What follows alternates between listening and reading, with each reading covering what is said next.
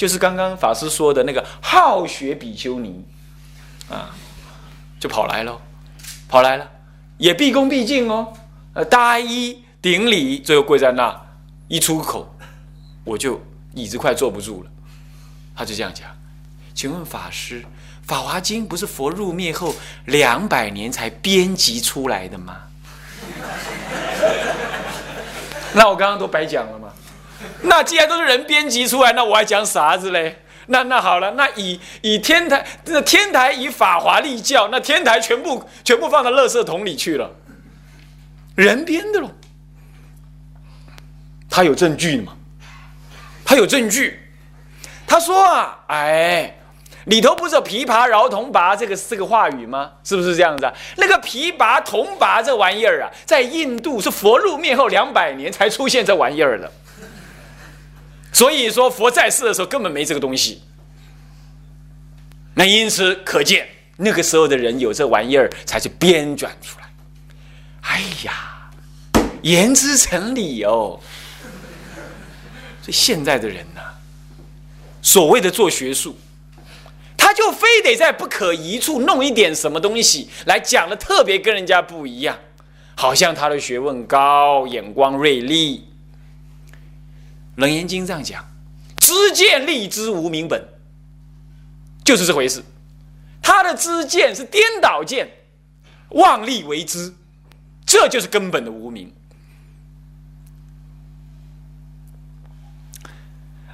呃，我们看看一位南传的律师。啊，呃，南传的开悟者，阿底峡尊者，阿底峡尊者呢，他到他开悟的时候啊，可能那个时候是正二果了。那么他自己呢，因为搭的南传袈裟，我在我这次在平行社也讲这个道理。他搭南传袈裟，其实南传佛教并不是一直都很兴盛啊，并不是这样的。因为我们台湾有很多南传人来，他跟我说，其实他兴盛是这一两百年来的事而已。曾经搞到什么？搞到根本没比丘，尤其是泰国，也这么惨呢，也是这样这么惨。所以阿底峡尊者重新，他这么苦修之后啊，他搭那个南传袈裟，结果是经行的时候，他他们南传很注重经行，很注重经行。结果这一经行啊，手往哪摆？他不会摆，他不会摆，一直很一直很难过。因为说你你手摆不好的话，经行经行不好的，你信不信？咱们还可以甩啊，他搭南船袈裟怎么甩啊？七甩八甩，真的掉了。但不是像平行式这样子披着，他们是要卷着的。你知道，他在夹着的，是不是这样？所以它跟简直无法甩嘛。你也知道，是不是这样？而这个要，尤其是经，尤其是外面经行的时候，它的波还护着的，你怎么甩嘞？呃，不是，没办法甩啊。那么一般平行是这样搭着呢，是他们在寺院里头可以。啊，在出了外头一定要卷啊。那么，那么也甚至不能露肩。所以他这个衣服你们穿过就知道，他不能这样。这个时候他就问：怎么办？怎么办？定中见阿罗汉来教他。定中见了阿罗汉来教他。现代人怎么说？不是啦，那是阿底峡尊者打坐的时候打瞌睡，那雾昧当中做梦梦到的啦。这就是所谓的学术。你要知道学术开始研究从何而起，你知不知道？从欧洲，洲在十八世纪、十九世纪的时候要殖民东方，尤其殖民了印度跟咱们中国，他没办法。尤其殖民印度的时候啊，印度是一个你们去过印度就知道，印度啊，在街上走就看到禅盒子，就修道人。印度是一个非常特别的国度。他们的宗教情操非常流露的深刻，所以呢，英国人要统治基督教文化，要统治印度啊，非得要了解印度文文明，所以他们开始研究什么？印度的宗教。这一研究最有堪研究的，当然就是佛教喽。而他们研究的人是谁嘞？谁嘞？就将将好是传教士。传教士为什么研究佛教嘞？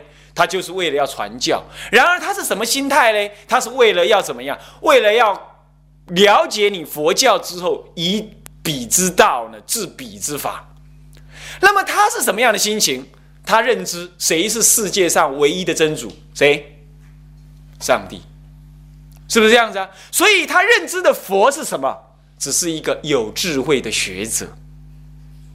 能够接受佛有禅定、有神通，乃至于什么样，生命修短修长都不都不入灭。他能够相信佛点成劫以来已经成佛，现在在他方以他身度化众生。他能够相信呢，佛根本没有入灭，他的什么呃灵言会上呢俨然在目。他能相信这样吗？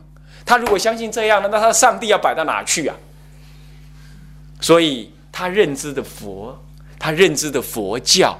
就只是一个人的教理在世间流传，他不相信说有后来的人在禅定当中看到佛菩萨讲经说法给他听，他绝不相信这个事。他相信就违逆了他宗教本质。在这种情况底下，所以一切佛法的流转都是人世间文献的累积。跟思想的什么呢的变化，所以后后一定多于前前，乃至于后代有的一定是那个时反映那个时代的东西。好，这个时候他就讲了嘛。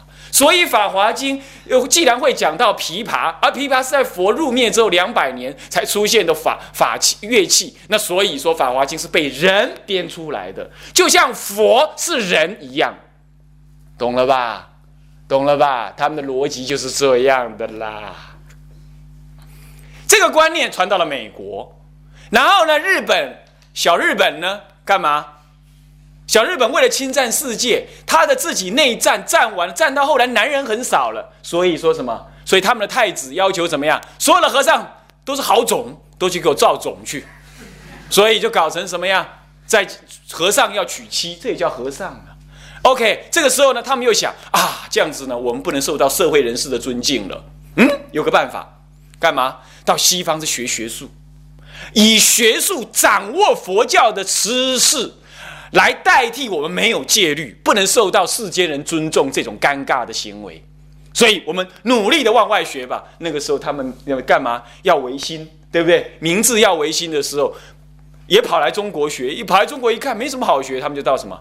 到欧美去学，结果学了科学，学了哲学，也学了治学方法，更学了佛教他们的那一套。那一套本来就是以人为本，不相信佛的不可思议。以这种观念，他们呢也没有修行了吗？都根本就在家人了吗？就把那一套再学进来。这就进入到二十世纪初期。到这个时候呢，咱们中国人那个时候干嘛？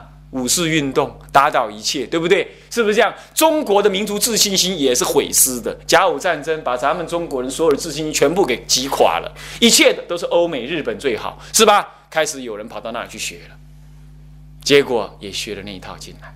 现在的台湾正是如是。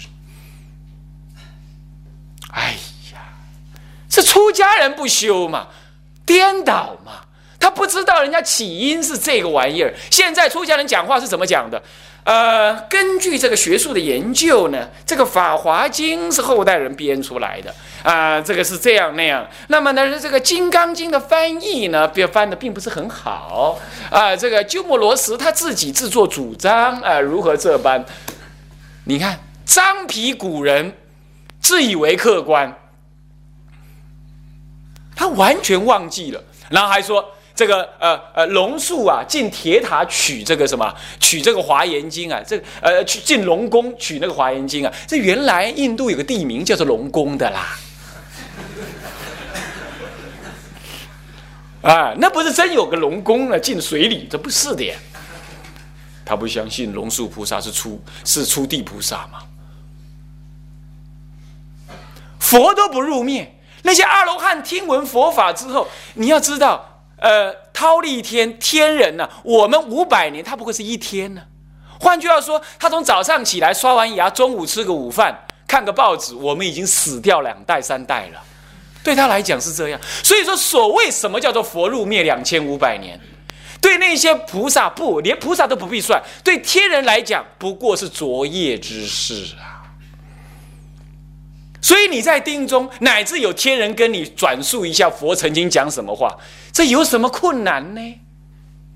连声闻的人，连声闻的阿底峡尊者，他不相信有菩萨的，他静坐都能在定中重新看到阿罗汉演那个怎么惊醒的样子给他看。那大乘的菩萨心量广大到这样子，能够到十方去听闻佛法。在这种情况，他说佛入灭之后两百年，他重新看到灵山的圣境。这不过是刹那之间的事而已嘛，这有什么困难呢？至于说所谓的琵琶、饶铜拔，那不过是天人的语什么乐器嘛。当时佛陀讲经的时候，天人都来怎么样水洗嘛。而那些菩萨有天眼，当然看得到啊，所以就把那个语句给讲出来了。然后呢，然后天人把这个法器传到人间来。你知道吧？咱们中国的中医就是这样的。我到台湾还认识好几些中医，他医啊，他能够医好多种癌症。怎么医的？很简单，去静坐。他是学道教的，他有道教的传承。他们家七代是道教的，道教的修士。那么呢，只要哪一个草药草啊，他就定哪一个病出现了，他医不来，医书看不来，他就去入定，去入定。然后呢，这个天人就来跟他讲。这个药，这个病应该用什么药医？而他自己是什么呢？他自己是国防医学院的医技师，药剂药剂硕士，所以他就把这个科学的方法，天人跟他讲，他去研究，一研究搞出来了，原来是这里，他就能医。所以天人是会来教你的，很多事情是这样子的，是不是？《法华经》上说，天跟人，人见天，天见人，人天能相见，两相欢喜。这本来就是如此，学术界怎么会接受？因为为什么他不接受？因为他只信他的上帝。最早的时候是这样，搞到现在呢，他们也不信上帝，他们信什么？信他们的妄想。他们只相信什么呢？他们只相信，呃，学术不能够有宗教的气氛在那儿，不然就不够客观了。他们是有想法，所以说，只要是搞学术，我们就不能怪力乱神。什么叫怪力乱神？神通就是怪力乱神，他弄错了。神通只是人类心灵的什么力量的释放而已，这怎么会是怪力乱神嘞？所以呀，这样子的颠倒逻辑所研究出来的所谓佛学，然而却被现在的所谓出家人奉为圭臬。哎呀！你说我难不难过？所以我说天台教法重不重要？太重要了！如果你不从这实修、信心、实实证这里下手，你顶不过这些人。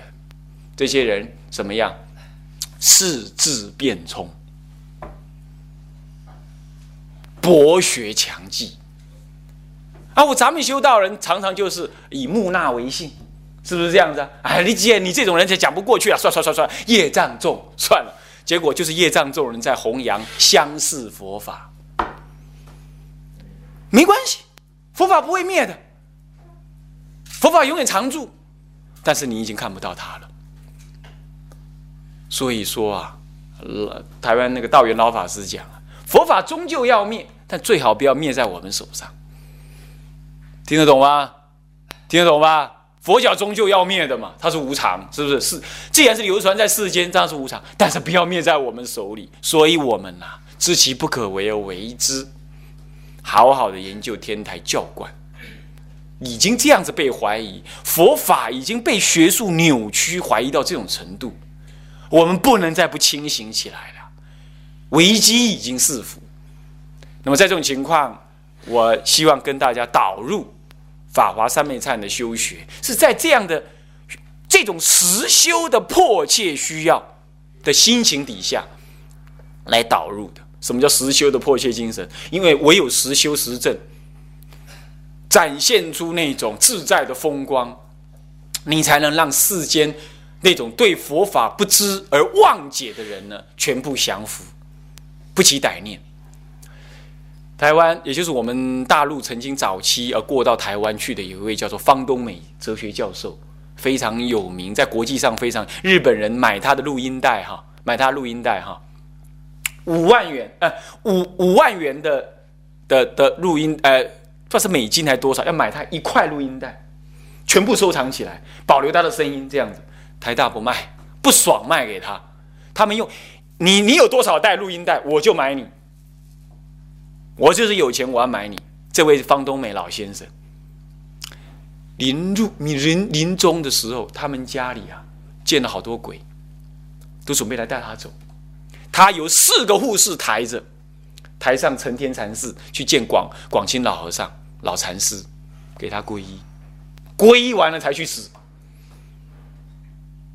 可以说中国很重要的一位儒家的大的大大德、大研究学者啊，他到临终还是得皈依佛法，还是得皈依佛法。这就是凭什么？有道德嘛。广清老和尚曾经有一次啊，有那个啊，就算是台湾的蒋经国先生，人家跟他讲说，你到美国去会被人家暗杀，可是已经约好了要去，那怎么办呢？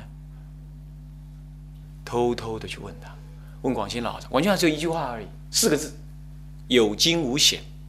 四个字，他就去了，结果被炸了，被那个张占红炸了，是这样子。那么炸了呢？虽然炸伤到一点点皮肤伤而已，果然是有惊无险，他才敢去。你看，一个人有道德，有实修，乃至你一个大字不懂。他其实是懂大字的，不是完全不懂啊。他其实是懂，但是他不讲经说教，他不这样，他就坐在那儿，他就坐在那儿，他就能够镇住，不用你多说。各位实修实证而已，没别的。所以为什么开宗明义我要说戒律重要，也是这样，实修实证为基而已，对不对？戒律是我们起行之基，它不是结束。但是绝对是基础。那接着，法华三昧忏是中层阶段，修止观是后阶段，懂意思吗？戒律为前阶，法华三昧为中阶。那么直接去修止观，起一心三观，发一心三智，起一心三观，证得一境三地，入中道实相。所谓的 这个顿悟成佛。啊，不假方便顿悟成佛的天台的中道实相圆顿止观，最后完成这样。那么这是三部曲，戒律为基，那么其他方便为缘，那么呢修什么？法华三昧为什么？为入手，然后渐渐法华三昧舍四修入理观，那么理观进去之后呢，理观成就了之后，一步一步的进入中道实相观。能把它成熟起来，这样子的一个机制，就是啊，我这次啊内心里头想带给各位的一个概念。所以请戒权法师来啊，无论他一直到昨天还一直问我，我要去吗？我要去吗？我说要了，要了，一定要去啊，这样才把他拉来啊，就这个意思。那么现在呢，呃，法师他的还就在我们啊大陆啦，所以说他另外在跟各位约时间。那那么他把时间让给我，那么我们呢，就是就这个法华三昧忏的本分上来说。那么刚刚提的那一部分，从戒律再提到学术的那个不可荒谬性为根基，是破除我们对于啊传统佛教的这种疑虑。那么接下来呢，就要在正式的正说，正说天台教法是一个怎么样子的风格。我刚刚也讲到，为了要解释天台教法在中国佛教上面的影响，我呢曾经用了一学年讲解中国佛教，一直到智者大师为止的这个中国佛教，分析给同学们听，从玄学的佛教啊。东啊西东汉呃西汉末年，一直到整个东汉玄学的佛教，到渐渐进入到的格义的佛教，再进入到学派的佛教，再进入到宗派的佛教，这个四大进程。这过程当中啊，玄学的佛教呢，又夹杂的什么翻译的一个一个一个解读的理解型的佛教，那才渐才渐渐进入到呃义解格义佛教，然后到义解佛教。进入到什么所谓的学派佛教，已经开始给中国佛教进行了什么？进行了一个基本的铺陈，然后才进入到什么呢？宗派佛教，像这样子的一贯呢，总共中国花了六百年走这条路，六百年到了之后，智者圣主出总结这样子的成就，而建立了什么呢？建立了一个。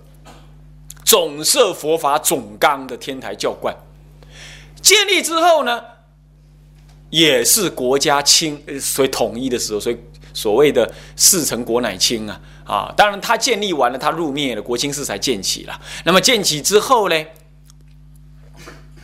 一个强大的什么呢？唐朝盛世出现之后，哦，禅宗、华严宗、这个律宗、净土宗。显手中等呃那那个什么那个那个什么法相中等等呢，慢慢的一步一步的怎么样？参考着天台的什么呢的理路，参考了天台理路，然后吸收他们所要，或者参考让它产生新的联想，然后进一步的什么发展成各种中国的宗派。比如说像昨天我就跟你们教务长讲到。这个慧思大师在写《法华安乐行品义》的时候，开宗明义就说到了：“法华经者，无师之物，顿悟成佛之法。”所以顿悟成佛最早，当然我们知道，研究佛教就知道是道生大师呢，他所谓的由涅盘衍生出来的啊，六卷涅盘经就衍生出来的顿悟教法。固然是这样，但是真正以教理来说，依实修来说，能顿悟的，能顿悟的，是自己去修去证而说能顿悟的，事实上是慧慧师大师。所以一般我们总以为说禅宗是讲顿悟法门，固然是，其实天台教理，天台的祖师一开始就已经开宗明义就讲了这件事情，所以可见呢，天台的教理啊。它其实一直在点点滴滴当中让你体会，就在你的平常中国佛教的内涵里头就体会得到。那么我们如果要看待天台教理的重要性啊，我们从历史的流转上来看，西汉的末年，也就西元前二年了，这是有一般认为比较可靠，其实更早之前就已经传进来。但是开始被认为说传的比较具体的是在那个时候，那么所谓白马寺啦、什么白马负经等等，还有所谓的啊这个这个呃这呃大肉氏国的使节开始教导我们的大学，我们的大学生是宫廷，当时大学生在宫廷里头被栽培的，教导宫廷的在大学生呢，教导他们什么？教导他们浮屠经有这样的记载。叫做铭文的记载，这个呢，可见到宫廷里就开始已经讲解《浮屠经》了，表示民间已经很长一段时间在流通佛教，但是不是佛学。换句话说，中国传入佛教是更早，绝对在西元连西元前二年还要早。可是正式的已经被国家中央级的学术研究单位所注意。可以说有记录的是在文字记录的是在西元前二年，这样你了解了吗？所以其实是更早。那么这样之后呢，传入如果中国人遇到什么问题？第一，没有文具，没有文献好读，所以开始中国佛教面临第一阶段，就是所谓的翻译传入期。这翻译传入期呢，也面对了一个很大的麻烦，就是因为当时来的出家人难免呢形象。行为表征都跟一般人不一样，再加上他们也实修禅定，难免有一点预预知什么什么的，显现出神通。你看那石虎、石勒兄弟有没有被佛图腾所度？也是因为这样来。所以说呢，跟当时的道教那种修炼呐，跟南声闻佛法当时传进来西域的很多声闻僧呢。即使是大乘僧，他也有声闻法的基础，很注重禅定这样的力、这样的表征来看。哎，那个道士也修禅，也在那静坐啊炼丹，他把它看成是修禅。那么人的出家人西域来出家人穿法也不一样，但是也在那里怎么样？也在那里静坐，他就把它类比了。所以初期的翻译进来之后呢，佛教形成了什么方术化？方术听得懂吗？武术啊，这种所谓的。那个一二三四五的五啊，就是所谓的神鬼那种神鬼教似的，把被人所谓那个时候的出家人被认定为好像呢是修仙道士的，这是第一期。他在翻译的同时，出家人的行为也被当时的老百姓认知为这样，这样足足前后耗了一两百年。到了三国时代的时候，曾经呃这个史封。是正史之乱发生了之后，正史之风现起之后啊，那个曹操呢认为呢，这个这个这个道术会乱国，所以就制定了什么呢？武术不得流通，就相对的也把被认同为同样是道术的那种佛教的修行也被压抑了。这个时候开始，中国人怎么样？山不转人，山不转路转，路不转人转。你不叫我修禅，那我研究教理总可以吧？这个时候翻译的也不少了，开始就进入了什么？研究佛理的观念，他研究佛理也是为了修行，为了炼丹，类似这样。结果这一研究糟糕了，因为翻译本身就有困难。因为佛、佛、达怎么翻？中国人没这概念。空怎么翻？中国人没有这个概念，只好什么假借什么《道德经》虚无这样来翻译空。所以这个时候，因为中国人没有一个相应的符号逻辑来翻译那中佛教里头最深刻的那些理念概念，乃至六道轮回啊，好不容易才翻得下来。尤其这种思想性的般若这个东西呢，它没有很深刻的类似的语句可翻。所以这个时候，我为了所谓的广义，也为了不得翻，也为了没有相应的语句，所以开始他用什么？用类似的语句来翻译中国佛教，呃，翻译佛教的东西。但是翻译还小事哦，最严重的是怎么解释它的概念，简直中国人想不透。所以开始借用道家的概念来翻译，这就叫做所谓格义佛教出现。这我想你们都懂。这样子又耗了几百年了。开始，鸠摩罗什进来。鸠摩罗什因为在中国边疆边地地区住了十几年，所以他完全吸收了中国文化跟语句。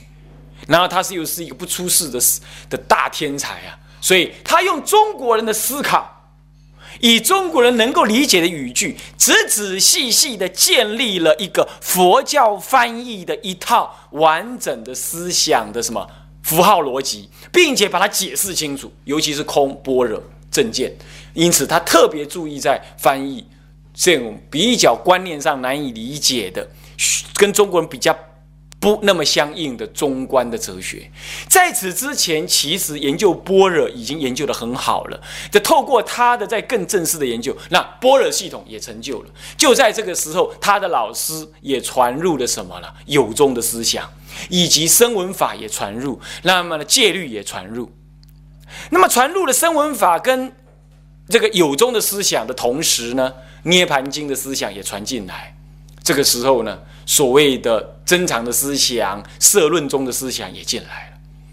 这样子到了智者圣祖西元五百年左右，这个时候五百三十五年他出世嘛，那么呢，这个时候呢，可以说所有一切佛教的大小乘。已经经过了正式好好的翻译、研究、理解，并且经历了专宗的翻译，呃，专宗的研究，所谓的学派，因为学派的不足，又开始慢慢的将各学派做整合性的研究。就在这个时候，智者圣主出世了。他唯有在这个时候出世才有用的。他如果早一点出世，资料不够。他如果晚一点出世，可能这个整理的工作被别人做了，你懂意思吗？他就将将好这个节骨眼上出世。什么节骨眼上？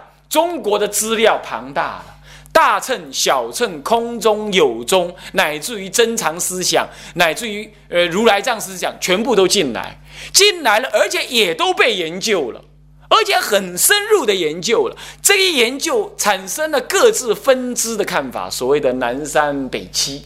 这样子一个分宗的看法，正在莫衷一是。然而都是高手，都是高手云集。他们的研究实修都相当的深入。当时有相当多的禅师在在在在在呃，我们天台山最早发基的时候，就是以修禅为主的，就是以修禅为主。那么呢，智者大师来才是开始有名有教。啊，那么在这之前就是以呃修禅为主。你如果看《天台三志》，就会看得到。那么在这种情况呢，当时南北朝啊，各自修禅法的人修得很好，尤其南方因为文字兴盛，所以说在教解方面、义理方面也很兴盛。所以北方有禅法，南方有教法，那么又渐渐走向统一。那个时候虽然还没统一啊，可是就像现在两岸一样，一直交流，一直交流。那个时候南北一直交流，一直交流。所以说南方的教学传入北方，北方的传法像惠师大师就。